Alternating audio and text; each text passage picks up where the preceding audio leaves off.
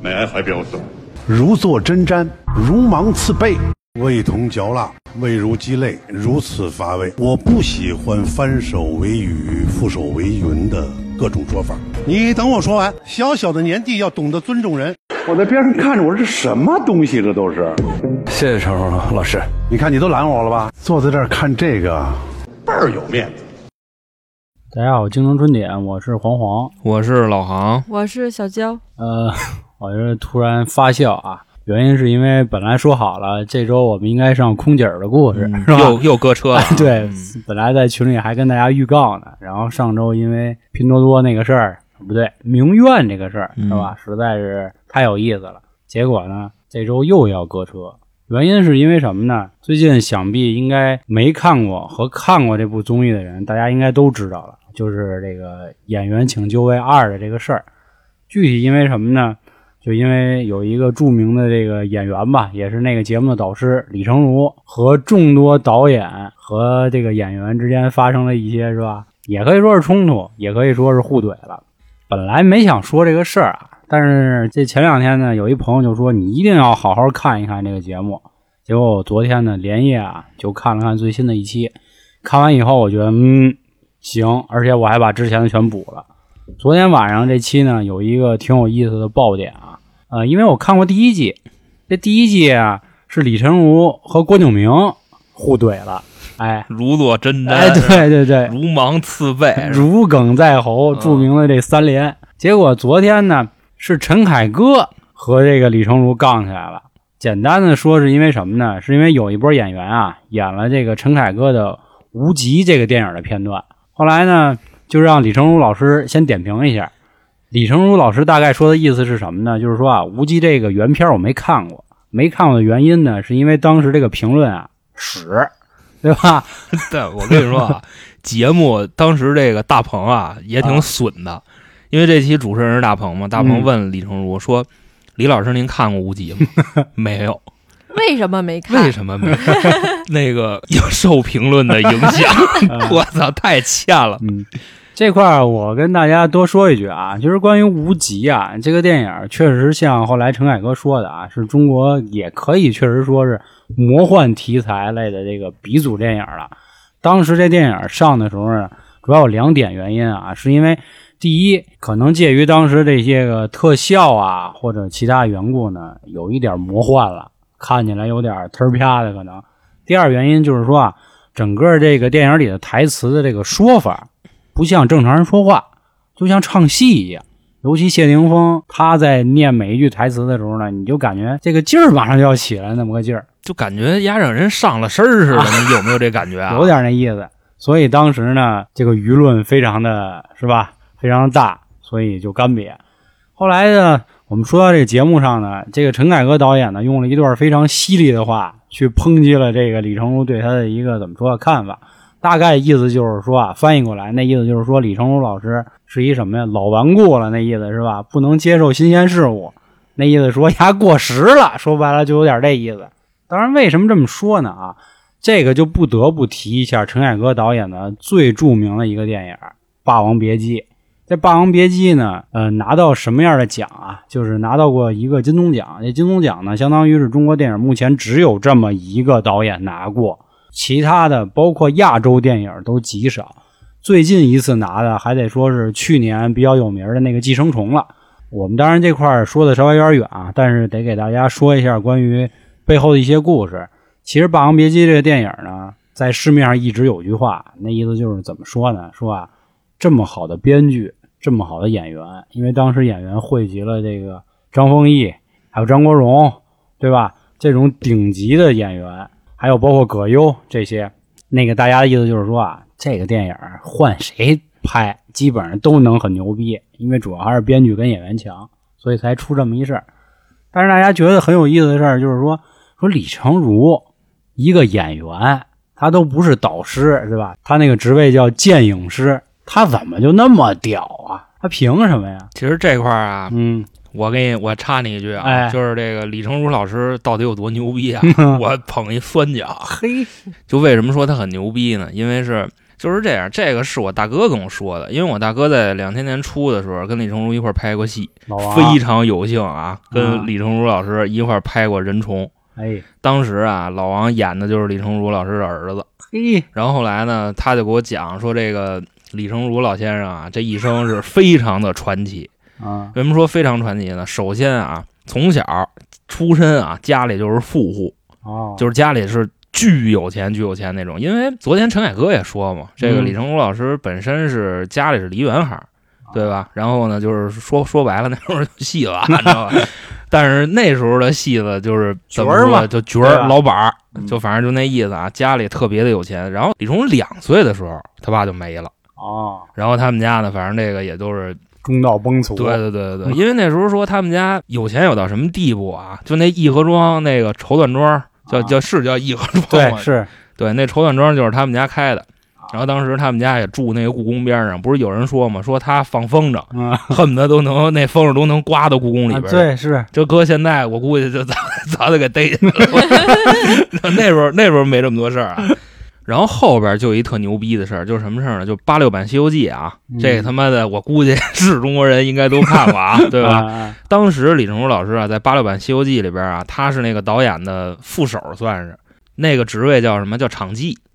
然后呢，他能反正是帮这个导演啊解决了各种各样的传奇问题啊。就比方说这导演导，当时杨洁导演啊也是一特别固执的人。嗯，怎么说呢？就比方说我要拍这个三打白骨精，我去影棚啊，去这地儿那地儿不行，我必须得取实景。啊？然后当时说去的是哪儿？去的是湖南的一个山里边。张家界好像是，哎哎，对，就那地方。然后反正啊，那个山啊，你就别说车了啊，连人都上不去，你知道吗？反正到最后啊，李成儒老师就是 这条道是他开的，反正就就就就特别牛逼啊，你知道吗？嗯就就反正当时我也没跟着去，你知道吗？这份这事儿也都是老王给我讲的。后来啊，就说他中间他也有过钱，这个嗯钱我估计大家应该都听说过啊，就是他炒期货的这个事儿。哎，这一块儿我还得插你一句，其实期货这个事儿啊，还是李成儒老师又一个这个光点。但是在这个光点之前，还有一件事儿，他确实啊，在这个拍《西游记》的过程中呢，积累了一定的人脉，并且呢，得到了很多的锻炼。这个大家都很清楚啊，以前拍电影或者拍电视剧还是挺事儿的，或者怎么说，或者说条件很艰难，不是说你光有钱就能办到很多事儿，什么审批啊、人脉啊，反正这那的吧。所以说当时啊，在那个《西游记》片场的时候，李成儒是一度被开除过的。后来杨洁导演呢，实在没辙了，说还是得找一大哥，或者说还得找一蛋拿，没他不行，对，就又给请回来的。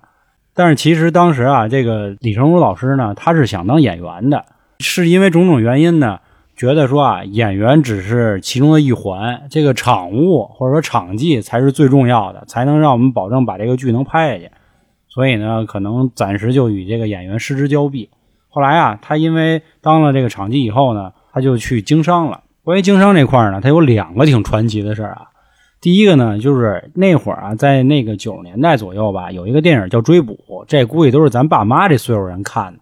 它是一个日本电影，那个有一个演员叫高仓健，高仓健呢特别帅，但是是那会儿定义的帅，就是很 man 的这么一个男人。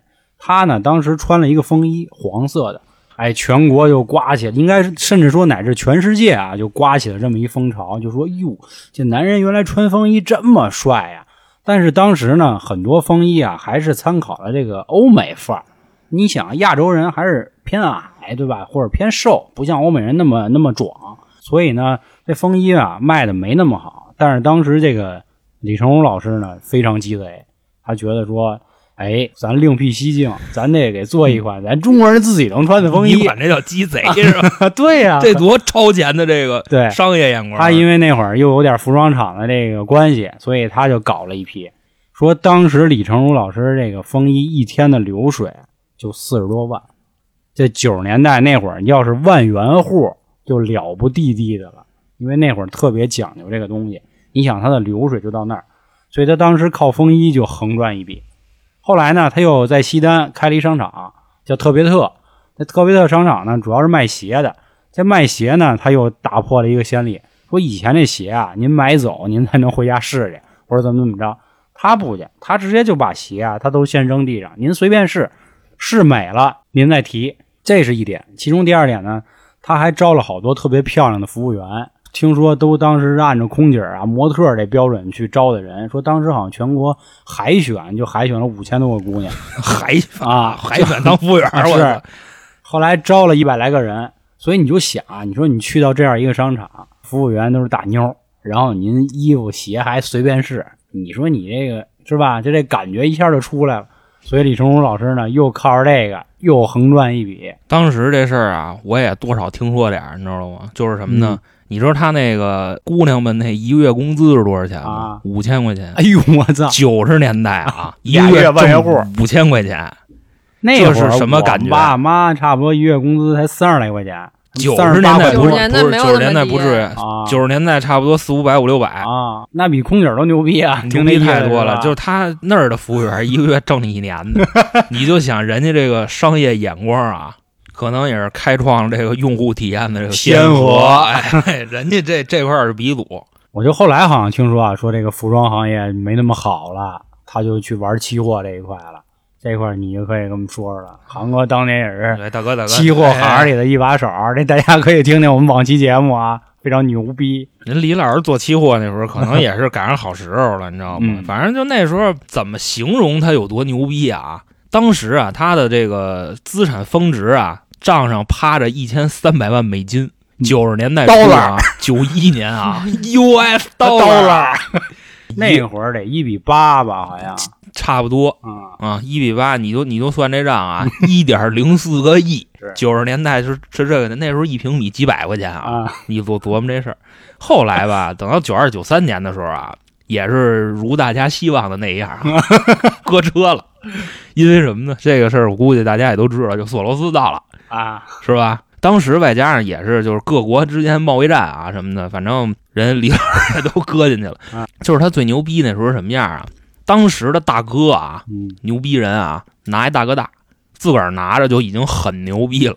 李成儒这谁拿着？后边那 跟包拿着，有一专门接电话的他是吧？负责接电话。哎喂，哎哎，好好，给你然后转接就就事儿逼着的啊，知道吧？接完电话，叭一挂，哎，李老师，啊或者说叫大哥，也是怎么着的？说您那账上好像又进账 多少多少万美子。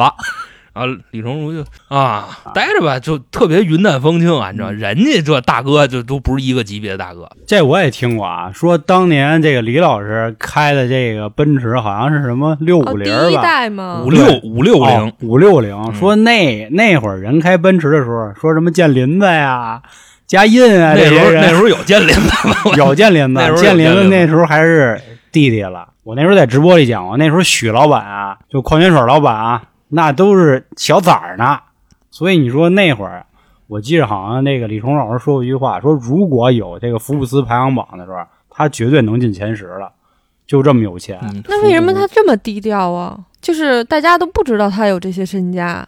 因为那会儿啊，怎么说呢？其实对比到现在，也可以看出一点端倪啊，就是说商人还是相对拘着一点儿，或者说隐一点儿。就香港那些商人居吗？但是其实你你再看啊，李成儒老师这几次发家史呢，他第一次你可以理解为特像北京的一个传统，就是倒爷，说白了，对吧？嗯，就说白了就是你不能算商人，你是一贩子，对吧？贩子，对，他不入流。你第二次包括你玩期货这种，大家可能也觉得就是说白了你是什么投机倒把，对吧？他不还开个商场吗？对，是，但是他开的很短嘛，现在的商场感觉都是以他这个这个这个哎先例，真有点然后这意思。嗯，但是就是说，他每从事一段这个行业的时候，并没有一直走下去，他不像一个企业家这种，其实就是我挣这么多了，我开心了，我想弄这个我就弄有点这意思。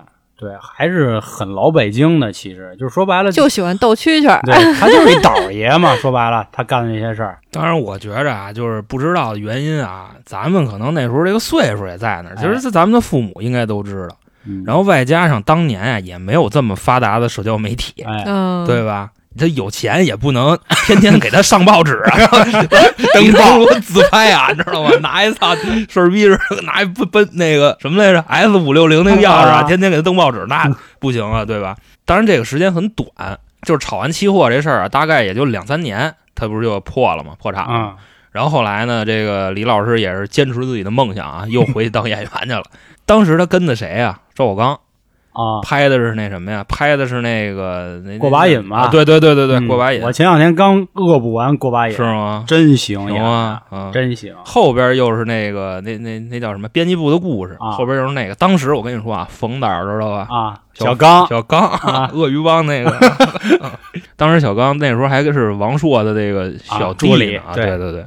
跟就当时他跟王朔说说赵宝刚这哪儿找这么一孙子来，那么牛逼呀、后来他拍完了那什么以后，就拍完了这俩以后，啊冯小刚那电影不是来了吗？大腕儿，当时里边有那谁优子优，子啊对，葛大爷、彪子都有，彪子、彪子，小林什么的。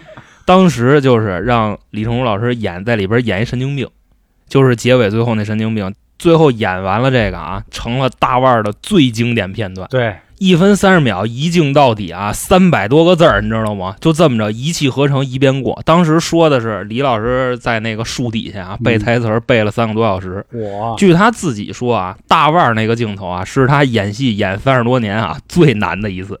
我估计都不光说他啊，你知道吗？让咱们现在背啊，能还能估计都能磕磕巴巴的给背下来。是跟那个说呀哎，美爱可还不前段时间那个郭麒麟参加那个《庆余年》，他不是演了一个小角色吗？他也是就是一气呵成说了一个特别长的一个段子。啊，对，当然这个咱们咱不可否认说郭麒麟的实力啊，但是郭麒麟他说的那一段，在我看来啊，他是在算数嘛，他其实是说但是也是非常快的去用脑对说，他毕竟是相声演员啊，说贯口啊这种是他的基本功了，对吧？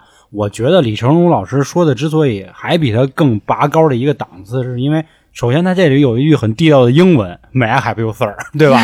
咱说不出那感觉啊，地道的英国伦敦腔，人说倍儿有面子。啊，对，倍儿有面子。对，其次还有就是李成儒老师他说的这个东西，实际上你去想啊，他这个内容本身放到现在全部应验了，都是真的。所以说郭麒麟跟他那个比还是差一点，因为郭麒麟他只是在算一个数嘛，他是在给他哥哥范闲去算，说如果我们出书，对吧？当然，我这块儿可以推荐一下大腕儿啊，大腕儿最后这段啊，不仅有李成儒老师，还有张涵予，他也说了一段。当然，他说那段啊，就是一比就确实不如人家李老师牛逼。他说的是关于这个网站是怎么搞，说网站就是靠点击率怎么怎么着，这个大家可以自己去看看啊。我觉得这块儿也解解答了一个算我的疑惑吧，就是李成儒老师在这个综艺里特别爱说一句话，就是你词儿说的不清楚，对吧？嗯他经常会说一个演员啊，演的挺好，情绪到位什么这那，嗯但是词儿我要不看我听不清楚，所以我觉得这也是人家的一个底气，对吧？人家当年大腕儿这一段词儿，那绝对是技惊四座啊。一一战封神啊，直接不是说他当年专门是就是那种练台词的吗？还是他师傅是专门就是揪这种台词的？他是在电影学院的时候，他老师专门是一个那个台词老师。其实你纵观很多的老演员啊，我可以提一个，就是刚才咱们上面提过的剧，那个《过把瘾》，王志文他也在里头演了那个主角，他们的台词都特别牛逼。就是说白了，你根本不用看那个字幕，你很清楚他说的是什么，甭管那个情绪是急了，或者是难过了，或者是平静，怎么怎么着，你都能很清楚的听出来。这确实是我觉得是实力啊。这块儿我可以自我检讨一下，就比如像我们做电台就不一样了，就比如我有的时候说的稍微低沉点儿，这事儿就没了，对吧？这个确实是，就是你不干这行的时候，你真的不知道说这个所谓的基本功或者这个功力吧，到底有多牛逼你逼。那是阳气不足。让异性给拿的，你这个是？拿到啊了，估计是。其实咱刚才说那么多啊，无非就是在说他的实力已经非常牛逼了，对吧？对，最后边啊，我知道的也是大家都知道的啊，重案六组哎，嗯，啊，对。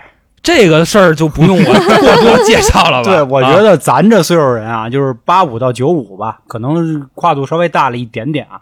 要没看过《重案六组》，我都觉得你还没童年，啊是吧？啊，啊，太牛逼了，就那大曾演的，曾哥啊多威风啊！这个就是基本上我对李老师这么一个生涯的一个理解，嗯，真的非常的牛逼啊，非常传奇啊。因为我记得当时也有人说过啊，为什么李成儒老师适合做演员啊？就是因为他经历了人生大起大落，对吧？这么有钱过，然后又这么没钱了。你想啊，九十年代你丫账上趴着一个亿，对吧？那什么感觉呀？我觉得真差不多就能把故宫给提了，就就差不多就那意思啊了，是吧？别瞎说。对，然后没个两三年没了，全是了，啊，真是调了，对，人生大起大落。所以我记着这块儿好像当年是马爷好像说过这么一句话，他那意思就是说啊，这人啊，这个有钱一定要趁早，就是年轻的时候有钱，你才能后面才能经历更多大风大浪。所以这块儿挺有意思啊。他说的那个意思，好像就是说，你年轻的时候有钱啊，你对人性的理解可能会多一点。哎，对，这个就是说白了，现在的一个 new money 跟 old money 那么一个区别啊，是吧对？其实是他那个意思就是，如果说你一旦是突然有了钱，这种嗯，没经历过什么东西啊，那你就是傻逼巴虎，你就是哎差不多这意思既。然说到这儿，那就不得不提他的这个老冤家小四郭敬明导演。四哥啊，对，因为四哥，四哥，我操！四哥因，为四哥这个吧，怎么说呢啊？当年他们拍《小时代》的时候，杨幂说过一句话，他就说啊，说这个郭导这个对于这个花钱这一块啊，每天都能刷新你的三观，就要求就顶级奢华，怎么奢怎么来，就哪怕不好使都没事儿就跟《小时代》里的啊。那个对对对，奢靡，对他那会儿就说啊，说好像是因为郭晓明就是小的时候是受了穷了，反正还是怎么着了吧，就是说他现在大了就必须要搞就这么浮夸，他才爽。那个不说他的那个豪宅也是当年上海的哪一个这个名人的这个这个故居也让他提走了，反正家里也弄的是金碧辉煌的。他不也一直爱弄个头发、弄个衣服，就反正穿那个忒儿啪的，是吧？就那意思。包括他的剧，其实这块我不知道大家对郭敬明的这个了解有多少啊？我觉得可以大概给大家介绍一下。这郭敬明啊，在我们那波人的时候呢，他最有名的是写过两本书。因为我们那个时代好像手机也没那么发达，所以大家呢基本上上学可能自己的书不带，就背个小说啊。就那会儿呢，有那么几个比较有名的作家，什么饶雪漫呀，还有其中就是郭敬明，他写了两个最有名的小说啊。第一个就是《幻城》，但是这《幻城》呢，很像一个游戏攻略，就你感觉就是里头特别飘，也是什么魔法师啊，就是这一类的。后来他第二个就是爱情的了，就是《梦里花落知多少》，这个、嗯看过，哎，这个我相信我这岁数人应该都看过这个书，因为当时那会儿特别时髦小说嘛。后来郭敬明呢也是，哎，靠着这个作家这个浪潮就起来了。当了导了就，呃，对，当然后来其实他也干过一什么事儿呢？也是正像你说的，就是 New Money 跟 Old Money 之间的一次 PK 吧。怎么着呢？其实是本身他涉嫌抄袭的一件事儿。后来呢，咱们这个京圈代表人物王朔朔爷就跟他啊，就是反正拌了几句嘴。他的那意思就是说呢，说你丫郭敬明抄袭呢，你就应该道歉。但是郭敬明的粉丝呢，不让郭敬明道歉，丫王朔就不干了。那意思就是说，说他妈的你听那帮粉丝的干嘛呀？怎么怎么着的？然后后来他又说啊，说那帮粉丝就骂王朔。然后那王朔意思说：“操，说我出名比你家郭敬明早，我就是你前辈，我说你两句怎么了？反正就那意思，就那劲儿就上就了。端着，对，就北京顽主嘛，这个喜欢王朔的人肯定都知道嘛，因为那个王朔他写的很多书，什么《动物凶猛》，什么《玩的就是心跳》这些，对吧？他本身就是京圈这个大院子弟的一个代表人物了。他们就是好这放荡不羁，或者怎么怎么说吧。后来这个四哥就拍电影了，好像我知道郭敬明的电影好像只有《小时代》吧？一二三四，啊，对，挺多的是吧？反正也能看一宿。你。你看这个演演员二啊，嗯或者演员一啊，什么那个悲伤逆流成河啊，我就就这个啊，别满胡说八道啊！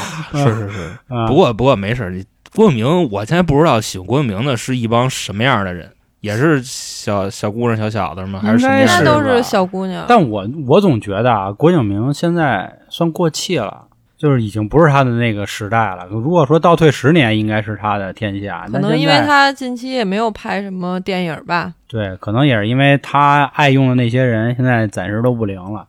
他最后拍的那个杨幂不灵，你刀我呢？不是大老板人现在不是说不灵了，人家还能玩目前吗？现在都这个都这个级别了，嗯，玩儿还玩儿啊他一直在玩儿。我觉得现在人家更像是到背后提线的那个人了，你知道啊，吗？是因为他旗下有那个迪丽热闹嘛，热闹是吧热闹的。这块啊，刚才我又说到一个人，就马爷。其实马爷也在那个有一个节目里评价过这个郭敬明啊，他这话说的特高。他这么说的，说这个导演有没有用啊？有用，非常有意义。为什么呢？说你过了多少年以后呢，电影学院的这个学生们一定会拿出来他这个作品去说，说这部作品是一部多么这个糟糕的作品，多么混乱的作品，哎，实际上是非常有代表性的，在那个某一个很混乱的时代拍出了混乱的作品。你说郭敬明他没用吗？他可能是一个很好的反面教材，在这些老一辈的人的眼里啊。当然，我们也不是导演，也不是演员，也没有办法过多的去评价人家到底行不我觉得你评价的够多了，你知道吧？就是到现在啊，本身啊，咱实话实说，我确实也是非常的不认可郭导的作品，知道吧？啊因为你们可能不太喜欢，但是女生来讲啊，对于我来讲，我没有觉得他有多烂，但是我也没觉得他拍的有多好，我就觉得还不错。就很爽。你看他拍的电影是这意思吧？故里南乡，嗯，因为几个女生有自己的特色，然后呢玩闹，然后疯，我觉得挺好的。这其实就是我们青春嘛，它其实讲的就是青春。我们青虽说春可没我们。青春没有那么奢靡，但是那但是是我们对对对对，就是能有这么一堆好伙伴。哎那你说到这儿，那你觉得就是他在节目里干了一件特著名的事儿，就是给了那个何昶希的一个 S 卡。对，那你觉得他这做法我我肯定是不认可，但是我认可就是所谓就是我喜欢他，我想给他 S，不可以吗？我觉得是可以的，因为毕竟他们有这个权利去给人家 S，但是他没有考虑其他的导演以及其他的演员。但是丫犟嘴了，他啊跟李老他师说了一句什么？就比如就是。就是你不喜欢的东西，你请允许它存在，是啊是这句吗？还还有，他就拿了一个比如，说一个班级里有好学生跟有坏学生，说你不可能就是只针对好学生去教他，而不去教坏学生。但是我心想，那坏学生老师也不可能给他评分评 A 呀、对不对？对这个我觉着啊，嗯这个比喻应该怎么说呢？坏学生拿了一张最牛逼的奖状，对啊，你知道吗？好学生也不能说好学生吧，一般你这样对一般的学生不公平，对吧？对，而且包括那个对好学生其实也不公平，啊因为我努力学学习那个了。坏学生得到的那个是一样的，是吧？但是咱抛开这个节目效果不说啊，嗯是不是诚心这样的啊？到包括到最后，演员都已经上来开始杠他了。二十不惑里那个大宝知道吧？大宝出来就直直接质问郭敬明：“哎，老师，您的这个给 S 卡的标准是什么呀？就是我们应该怎么做？我们也要演的那么那么那么 垮吗？您没有直接说出来啊，就是我们也要那么尬演吗？老师，郭敬明怎么说的来着？郭敬明就那意思，你甭管，我要跟合作就怎么怎对么着。这块儿他自己双标狗了嘛？他一开始说他给这张 S 卡，你不要带立场，我觉着啊好吧你就你就陈述事实。对，就是他一开始说说我给他 S 卡只是为了鼓励，我们要没有想找他拍戏。后来就你说完的那大宝他还说的是我绝对不会选你啊，对对对，他是这么说的。他说如果我要拍戏的话，我绝对不会选你的。结果等董思怡，也就是大宝上来以后问说您为什么给，他就说了，因为我想找他合作。哎，自己双标。然后这时候程如老师急了，程如老师到了，炸了。我最膈应翻手为云，覆手为为雨，你知道多？牛逼啊这话！哎呦我其实按理说，这李老师前面这段话就 PK 他赢了，说的很到位了。结果后面让郭敬明一通那个犟嘴，包括这里不得还要提一个人，就是大鹏，他故意站了个立场，哎，让当时李成儒老师直接就急了。就直接是瘪了，我觉对，着。然后就是他不能再说话了，他再说话就直接就就就骂起来了。我觉着大鹏的这个做法啊是非常磕碜的一个做法，哎不专业，他是可能是赶他想赶紧去消化这个矛盾，你你知道吧？但是有这么干的吗，我觉得他没准就是为了激发矛盾，我他觉得也每次都有激发矛盾，他每次都要问，然后还 占位。你说的倒也对，对吧就是包括到现在、每次一演完，程儒老师 请啊李荣儒就笑了，你知道说怎么着？就现在都是 直接往我这儿推是吗？对，因为大鹏在对别的演员的时候，其实展现了他很高的情商，对吧？对唯独到李成儒和这个四哥这一块儿，他就开始他妈煽风点火他妈看出病不嫌病大，我估计。啊！估计他也膈应郭敬明，然后让他们李成儒喷他，真的。但是到最后，他说他那句话是我我个人啊特别讨厌的一句话，小小就是程年纪老师这次我站他。啊，你看之前干起来，人沙溢是怎么处理这个事儿的？嗯，沙溢说啊，我们谢谢李老师，那怎么怎么着，然后李成儒就坐那儿，哎，你看你都拦我了吧？你看大大鹏说完这话，人李老师当时那手就就呼着自己的天灵盖啊，然后就直接那么干瘪了。其实说白了，你看这个节目是吧，请来李成儒这么一个大老头子是吧？我也不明白是为什么。他本身坐在那个位置啊，他就是孤立无援的，没有人跟他一头儿。嗯，你说你主持人，你还你还这么说，我真是心疼李老师，可能精是的是吧？确实，我觉得这节目还有一个特别有意思的地儿啊。其实陈凯歌导演他也是北京人，就是在这个节目播出之后呢，大家很多人对李成儒老师呢，我觉得是两极分化的比较严重啊。就是第一类，当然是也是占绝大多数，都是占李成儒老师的，觉得他真性情，而且小四也确实犟嘴了，对吧？诡辩。哎，诡辩。第二类呢，就有人说啊，说这个李成儒老师就是怎么说呀，就是北京大拿那劲儿，说话挺不客气的。但其实你仔细看，他对演的好的演员还是送上真诚祝福的。当然了，最新的这一期啊，就是这周六的这一期，确实有点变化了啊，稍微收着点了，可能也确实有人说他什么了。但是他之前你去看他的一些反馈吧，我觉得他就是属于那种很真的人，就他不那个装孙子。说白了，他觉得好，我就夸你好。他比如他夸那个胡杏儿的时候，是吧？他说、嗯我没看过您的戏，演的真好，怎么怎么着的。对那些年轻人，那演的是真不行。那个说到我们刚才说他跟小四那一次是吧，算是这个燃点吧。他最后就有点急了，他说三位导演看不见什么这一剑插身上死肉的那个什么什么什么那个表现，就那块儿，就他自己都有点语无伦次了。我相信，如果看了那个综艺啊，演那个《陈情令》的那两位，那演的大家真的真不行，真的。但是啊，咱这块儿不得不说啊，我觉得就是有一些爱豆这些人啊，就是人家在这个素质这一块确实挺高的，就是人家很谦卑，人家有粉丝，人家有人设，好吧哦，人家不能那什么。你比方说，你说我，我操，你是吧？但是这帮小孩儿真是说话一个个说的可漂亮了。对，感觉很有礼貌。就包括这个这个节目第一次的热点，就是演那《三生三世》的那个演员，我我忘了他叫什么了。就他也是，就是尽管被尔冬升导演已经说的就就快成一坨屎了，体无完肤。还能哎面不改色，或者说是很谦卑的那个态度，这一块儿我觉得得夸一句。在这个娱乐圈啊，毕竟很多人就是怎么说啊，公众人物对吧？你有的时候我承认这个狗仔队或者记者问的问题很傻逼，但是基本上啊，这个京圈演员确实都没怎么得到好评。比如说啊，王志文啊，什么姜文啊，对吧？还有陈宝国这类，就是都是属于这个脾气特别大的演员。虽然人家演戏非常牛逼，对吧？但是人家劲儿也拿得特别狠。这块儿就得再多夸一句，咱葛大爷啊，咱葛大爷也算是给北京人争口气，对吧？不用拦着，对，不用没没有人啊，不用拦着，对对对没有人。对，所以说这个还挺有意思的啊。刚才咱说到陈凯歌啊，这块儿我跟大家多聊两句。关于陈凯歌的这个艺术造诣啊，想必喜欢电影的人肯定都非常清楚了。一部《霸王别姬》就什么都别说了，绝对是中国第五代导演里不敢说第一名，也是前三位了。但是我这块儿多给大家说两句关于压八卦的事儿啊。这陈凯歌导演呢，早期啊和一个这个中国的我们上一集提到一个真正的名媛啊，玩了，洪晃，哎，他们俩玩过。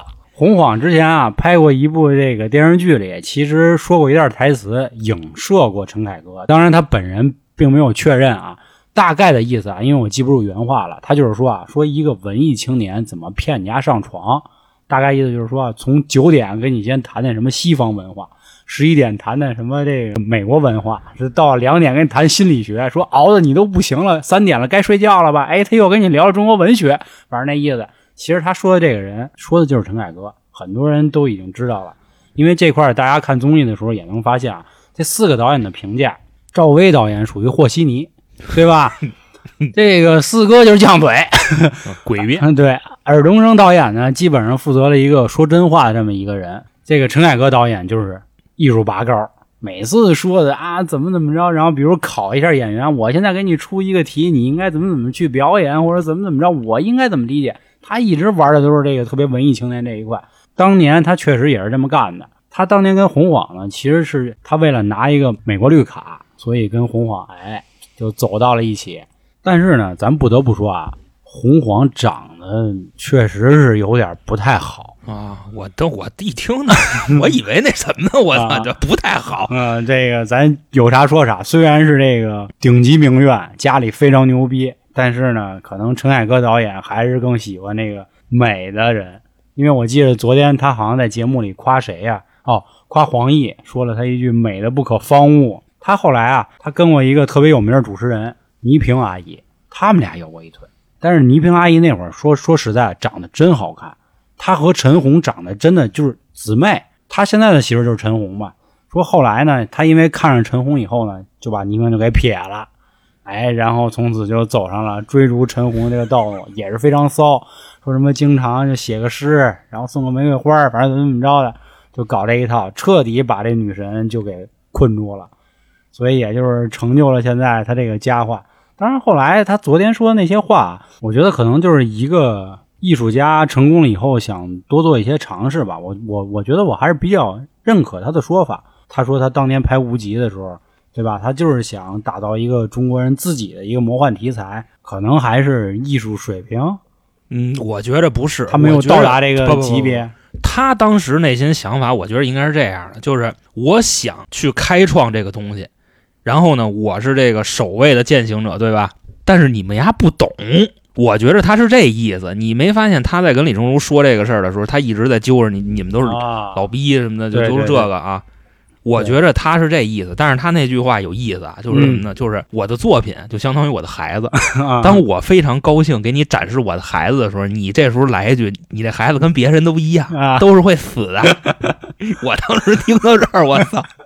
我说干嘛呀？啊，我告诉你，而且啊，他这个事儿啊，他还不是针对这季的李成儒，嗯他他妈的是报仇呢，你知道吗？你这是第一季的时候是吧？你我不知道你记不记着啊？咱这块儿说远了，咱今天主要说这个第二季。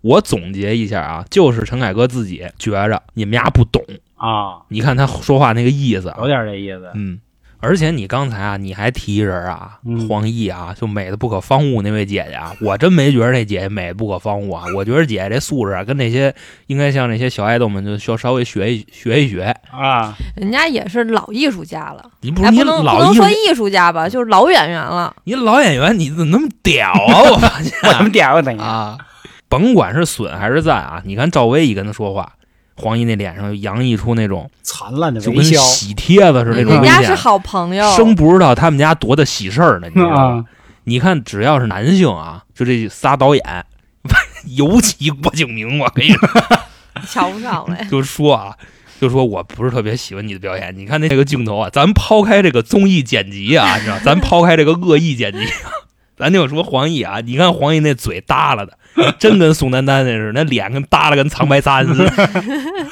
真是啊，我看那真是那下巴颏都快掉地其实上。估计就是黄奕不认可郭敬明，对，嗯，首先啊是他觉得你没有资格说我。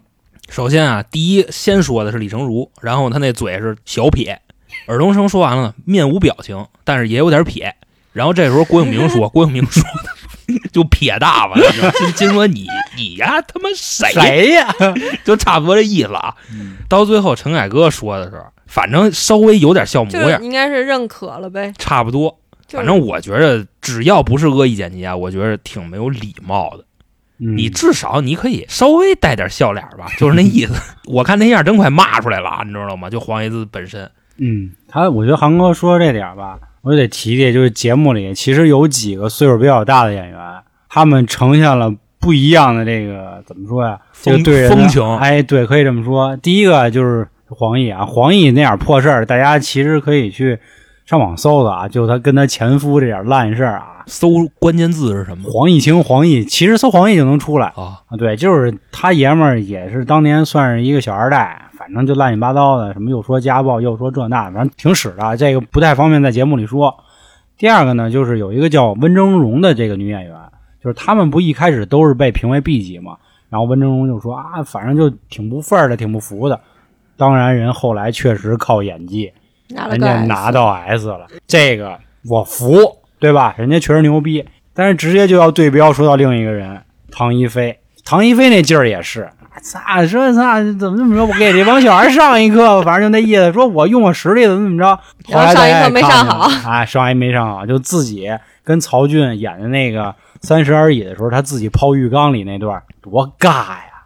你看得了啊？我三十岁了，多哎呀！当时那话是谁说的来着？就是说，你可能就自己你干瘪的时候啊，你拿瓶酒，你往那儿一坐，我三十岁了，你说有这么说话的吗？是啊，不神经病吗？我还唱歌，然后又啊沉浸在水里，不是唱歌那个，咱们可以理解啊，你知道吗？这个就是三个都演在一起了。啊，泡水里那个 泡水里那个，咱也可以理解。是我最不能理解就是我拿瓶酒，我三十岁，这写词儿的，啊我觉得还是赖写词儿的。你说这词儿是他自己加的吗？词儿不是自己加，就人本身是书嘛，而且人家说了，这个剧他从跟他老爷们儿吵完之后，到他钻到浴缸里，中间是有一段特别美好的回忆的，啊对有个铺垫。他觉得那回忆屎逼，然后他自己做主，反正这那怎么怎么着的，结果来这么一个丢人了，寒碜了，是吧？他不是后来最后就没参加退赛了吗？啊，对，他也发了这个退赛声明了。他那点事儿，他也是家里事儿，反正也挺恶心的。这大家也可以搜搜他老爷们儿啊，反正也是全是老爷们儿啊，他老爷们儿是谁凌潇肃，啊？就是说那个你好骚啊，就那个男的。咱们再说说这另外几个啊，还要说一个，我觉得目前应该是整个综艺里的这个最高光的演员了，就胡杏儿，对吧？胡杏儿，我觉得不论从人品上还是这个技能上都没啥可挑的了，确实牛逼。当然，其实他也有一段挺有意思的感情啊，就是他当年跟那个，就是他跟黄宗泽的故事啊。因为本身他们俩也是一对金童玉女，结果后来也没走到一起，也是挺遗憾的啊。这块就不跟大家这个赘述了啊。还有两个演员，我觉得马苏这次让我觉得哎挺不一样的，会拍片儿是吧？马苏然后他觉得他一直就是拍戏都挺不错的，只不过就是人品有问题而已。对，因为马苏是著名的这咱那个是吧？不要皮条 不要妄自的揣测啊，啊你知道吧？不是，不是我家叫揣测，这人家叫买卖，你知道吧？你知道吧？嘿，你管呢？买卖人演戏演得好，你管他是干嘛？你看东升、骆驼，人还十四 K 的老大呢，对吧？你管呢？是不是，话说这个，了解一下呗。这么老你也要？谁说马苏了？我就看看他是怎么就他做这买卖的。我那小鹿跟那个几万，那不是那是他发的吗？他们不瓷器吗？他中间非常关键的一环，还作证来着。对，但是我觉得为了闺蜜作证，我觉得也挺正常的。这要搁我，我也正常。但不是刚提的线儿，一巴掌就给干断了吗？嗨，这不尴尬了，这不是？对，我觉得这块儿，如果说到他们俩，我说一个这个综艺之外的人啊，算是我一个人立场啊。我觉得我很不喜欢贾乃亮啊，因为最近在昨天这期节目之前，昨天还有一个新闻，其实是关于贾乃亮的，他又消费了自己的闺女。我觉得这个他们他们两口子这事儿啊，我还是站小鹿的。我觉得小鹿没毛病，洒脱，活的自我。行行，对吧？这块儿为你没发现，就是你哎，算了吧，要不 行吧？行行，这个我给留着，啊或者欢迎大家加群，咱们群里嗯说说这个啊。嗯咱们继续说啊，关于综艺这一块儿呢，我觉得本季最大还有一个看点呢，就是尔冬升导演了。其实这四个导演呢，确实是各有风格啊。尔冬升导演，我觉得可能最近这两年没有拍出比较炸裂的电影，可能大家确实也不太了解他。大家在刚看这个节目的时候呢，只是说了说尔冬升导演是香港协会的一个主席，可能大家觉得说他是不是可能没什么能耐，或者怎么怎么着的。尔冬升导演呢，不仅是演员，当年而且也是特别牛逼的导演。他拍过的几部电影呢，忘不了《新不了情》，还有这个《门徒》。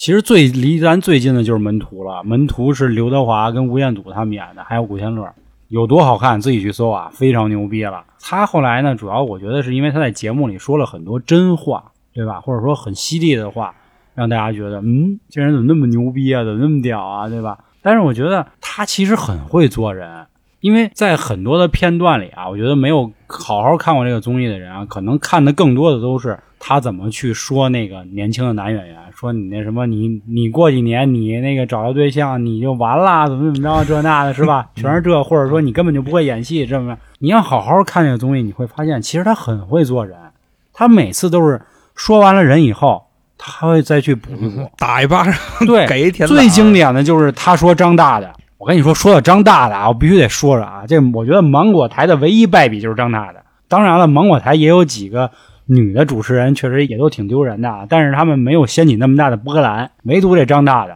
这个张大大啊，我觉得多说一句啊，张大大的这个身世啊，听说是芒果台高层的一个你能不能说水果台？啊，水果台，水果台，这个高层的一个侄子，哎，所以呢，就感觉他挺狂的，而且呢，他跟尔冬升导演说的那些话，我觉得他比郭敬明还要诡辩。不是他矫情，人家说演戏说演的不好，他说一说啊，我压力大，然后你看我还要去看病去，去医生，然后调解，不是谁没有压力啊，谁不辛苦啊？就特别矫情的一个男的，你说是他，他是男的还是女的？这是王宝强问的。我觉得他长得都让我就喜欢不起来那么个人，就这张大大，而且他演的也确实不行。而且我觉得尔冬升导演还说了一句话，说到我心坎儿里了，就是说，那你来这节目干嘛来了？对吧？你又跳，你又觉得什么挑战什么的，这你不就是想当演员来了吗？还说出那些话。关于张大大，其实有好多八卦，对吧？就是张大大在各大节目里，就是各种作秀表演，要不就是说话毒舌，啊，对，对吧？他我记得他之前直接指着鼻子王宝强说了一句什么怎么着来着？说说王宝强你给我死什么的，你信不信我弄死你？啊？对对对，说过这话啊这这能放出来？啊，就是放出来的嚯，人家宝强按理说也是那会儿也挺牛逼中。国百亿男演员是吧？非常有这个角逐的不是你就不用你不用说这事儿，你知道嗯人宝强好歹练过呀，你弄对啊，死他宝强我就是那么回他的呀。少林寺不要忘了我练过对的。人王宝强啊，还就这么说的。就是我觉得关于张大大啊，折射出某一类人，就是怎么说呀？你说他算是狐假虎威吗？我觉得算，嗯，算对吧？他本身啊，说实在的，我没有看出他有任何实力，实力，对，包括他主持的这个业务能力，我都看不出来。因为这嘴挺会说的。对，因为他主持的几个综艺，我都或多或少的看过，挺屎的。你说水果台有何炅，有汪涵，对吧？你再不济还有杜海涛，是吧？是孟晨这些人，真排不上他的号，他太次了。但是咱不得不说，张大的这个神秘的背景啊，还是挺让人羡慕的啊。因为这个张大的，基本上他每次一干点什么，半个娱乐圈的人全都得出来给他站台。嗯全都，得就跟最近过生日似的，白百合、杨幂、Angelababy 都过去参加了。然后还有各种送祝福的，然后张大大拍个戏，连胡歌啊都给他发微博，这按理说，胡歌是一个特别这个不食人间烟火的一个人啊。所以为什么要强调一下胡歌呢？对，所以那个其实关于这一期的综艺啊，我觉得也暴露了很多问题，就是关于有背景的人，大家都要给一点面子。就是你们可以看有一个细节啊，就是有一个演员叫杨志刚的那个人，杨志刚啊，咱们这岁数估计可能知道的少，咱爸妈那绝对都是铁粉了，也不敢说铁粉吧，就是绝对看过他很多的剧了。他在跟那个小女演员拍拍的时候，那小女演员这不告状了吗？对吧？说了一句说说我们都不排练什么的，当时整个这个场子就安静了，就没有人知道怎么接话了。就是我觉得是大家一个怎么说呀，算不成文的规定吧，就是有的人的面子你还是得给。这个杨志刚这种人呢，人家可能所谓的这个没有那么多背景，对吧？或者说实力不足，但是人家攥着观众缘呢，人家有钱，对吧？或者说是这样，就是我拍的电视剧，我就能收视率就能破二，就能有一堆人都天天在那儿他妈坐电视机前看，这就是牛逼，你就得给足这面子，对吧？但是你看其他的一些所谓有这个老一点资历的人，就都不会得到相应的一个对待，所以这是一个这个综艺挺有意思的事儿。所以我觉得就是有杨志刚这种人，哎，不能说不能说这种人啊，就是有杨志刚这样的一个男演员，就会显示出你女演员岁数大了以后有多吃亏。当时那个赵薇不是还说嘛，说现在在这个社会啊，女演员的出路其实是很小的。为什么这么说？就是年轻的时候你竞争大，嗯因为长得这样的姑娘，那对不止你太一个，多了那多了去了，对吧？嗯，而且呢，就比方说你火了啊，你想代言个什么玩意儿，你发现现在这个代言化妆品的全是小男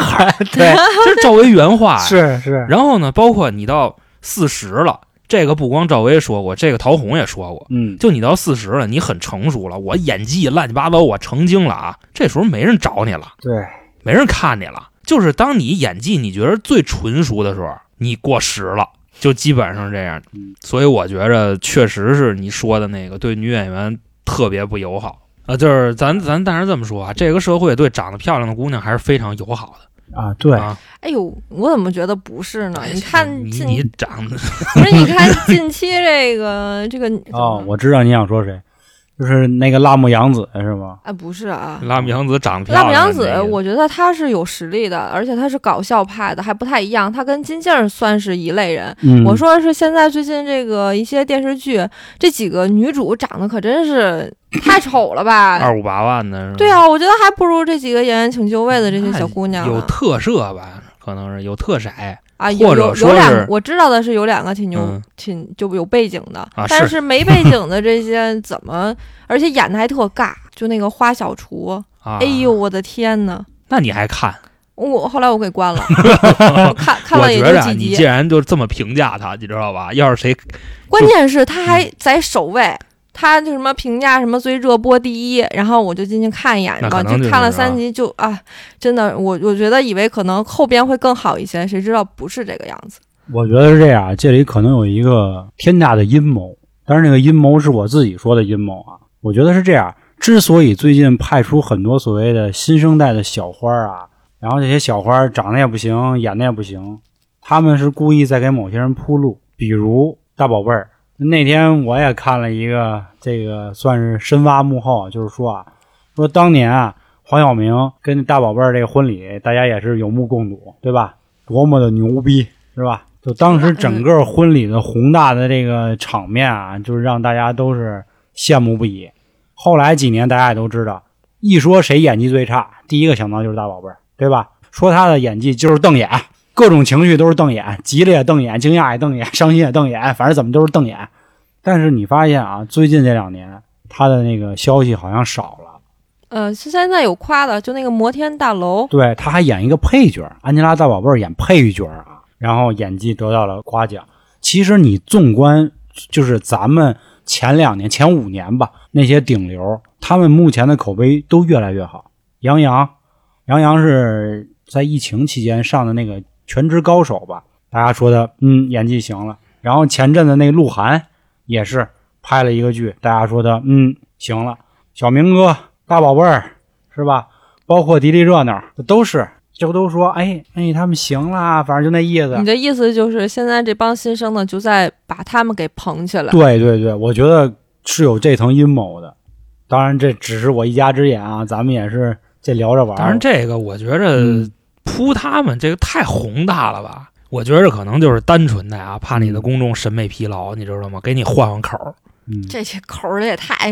也有可能啊，因为咱这儿现在不都是在这胡说八道嘛，对吧？去猜这个东西，我觉得挺像开头那个航哥说的一句话啊，就是关于 New Money 跟 Old Money 的事儿。我觉得有一个事儿说的特别好，就是说你天天替那些这个明星杞人忧天啊，就比如你说鹿晗他们演技屎怎么的，人家也不傻，人家也知道外界对自己的评价，对吧？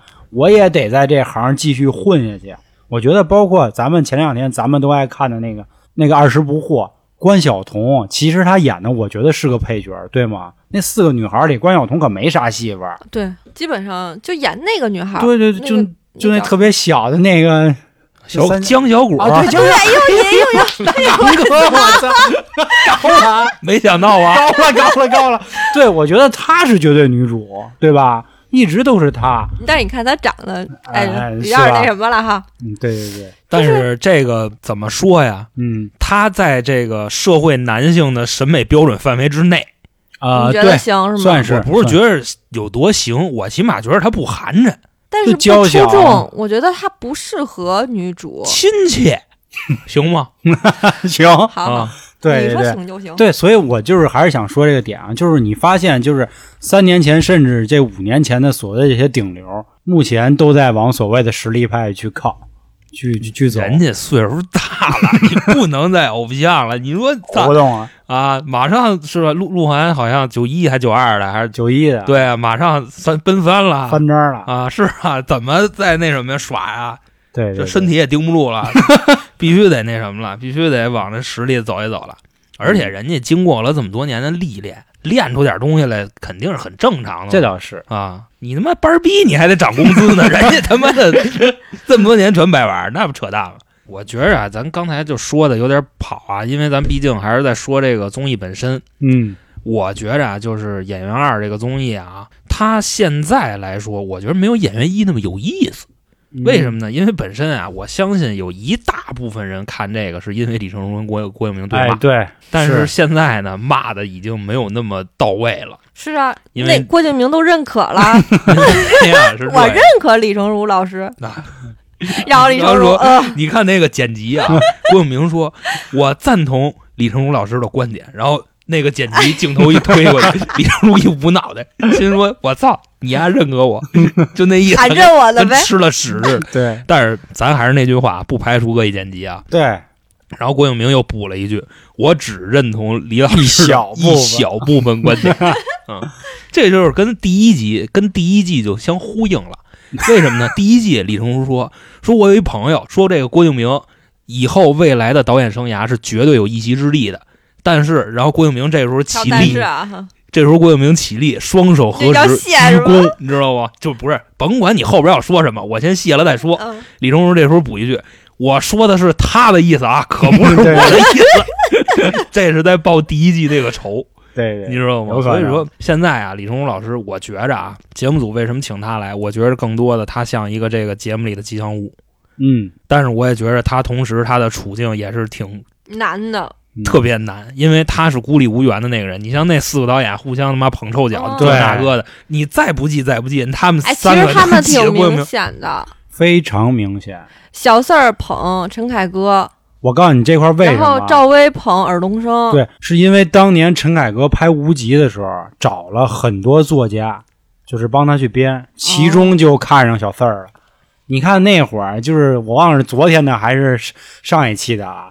小四儿管陈凯歌叫小凯，哎呦，给我膈应的，嘛呢？哦，对，凯哥叫什么？呃凯哥管那个小四儿叫叫四哥。对对，哎呦，我真简直了，干嘛呢？反正真是挺恶心的。。就拉裤兜子那一个感觉啊 对，不过，单从综艺的角度上来说啊，我觉着《演员二》在综艺里边其实还是算不错的。对，因为什么呢？因为刚才我说到了那个大众审美疲劳的问题，你就比方说这几年的这些综艺啊，都是什么就折腾明星啊，就这点事儿是吧？嗯？反正明星大同小异，基本都长一个样但是在这儿你能看见那个花花绿绿、乱七八糟的，哎什么样的戏骨都有。所以说呢，单从审美上这上讲，我觉着算是给这个经常看那些综艺的稍微一个调剂。嗯然后呢，第二个亮点就是谁呢？就是李成儒跟跟这几位啊，互相就撕逼这个事儿，也不是李成儒老师单方面输出。昨儿陈凯歌不把李成儒也骂了，是不是？骂多狠啊！我真是够狠，啊，没这么含着人的，是吧？是。然后再包括啊，他这个整体的这个形式是戏中戏也好，还是戏中戏中戏也好啊，我觉得这种形式我之前没怎么见过，嗯所以我觉得这个综艺呢，就反正我总结啊，还挺好，是吧？挺好，可以看一看。啊，这个咱实话实说啊，我看这个综艺啊，倒不是说什么味同嚼蜡、味如鸡肋？毫无如此乏味呃如此乏味，那倒没有。看别的真是有时候陪个朋友啊，就看点什么呀，你知道吧？真是如此乏味。但是这个好歹能引起我情绪的波动，嗯所以我觉着还不错。嗯，对，这确实啊，那个我觉得如果还没有看过的朋友啊，真的可以去看一看，非常有意思的。我觉得不论是四位导师这个水平啊，或者能力上的一些这个交叉吧，甚至关于李成儒老师的这个犀利点评，以及四十个演员各有千秋的表现，确实是目前来说我觉得很不错的综艺，也算是给大家解解闷儿，是吧？我觉得这么好看，都让我们把空姐儿的节目都给放后头去了。嗯，所以我们还是可以给大家安利一下啊。但是我觉得啊，看啊，带着目标去看啊，嗯，看他们里边的那些点，还有人情世故啊，哎不是让你看着他傻乐啊。对对对，就是导演包括演员之间怎么对话，这些真的其实都是小社会的缩影，可以学到很多东西的。我觉得我们还会持续去关注这个综艺啊，如果还有机会，甚至说后面还有爆点的话，可能还会再跟大家聊聊。所以还想听我们胡逼的朋友呢，可以加微信啊，就春点二零一九啊。那时间也差不多了，那咱今天就到这儿呗。行，啊，那好，拜拜各位。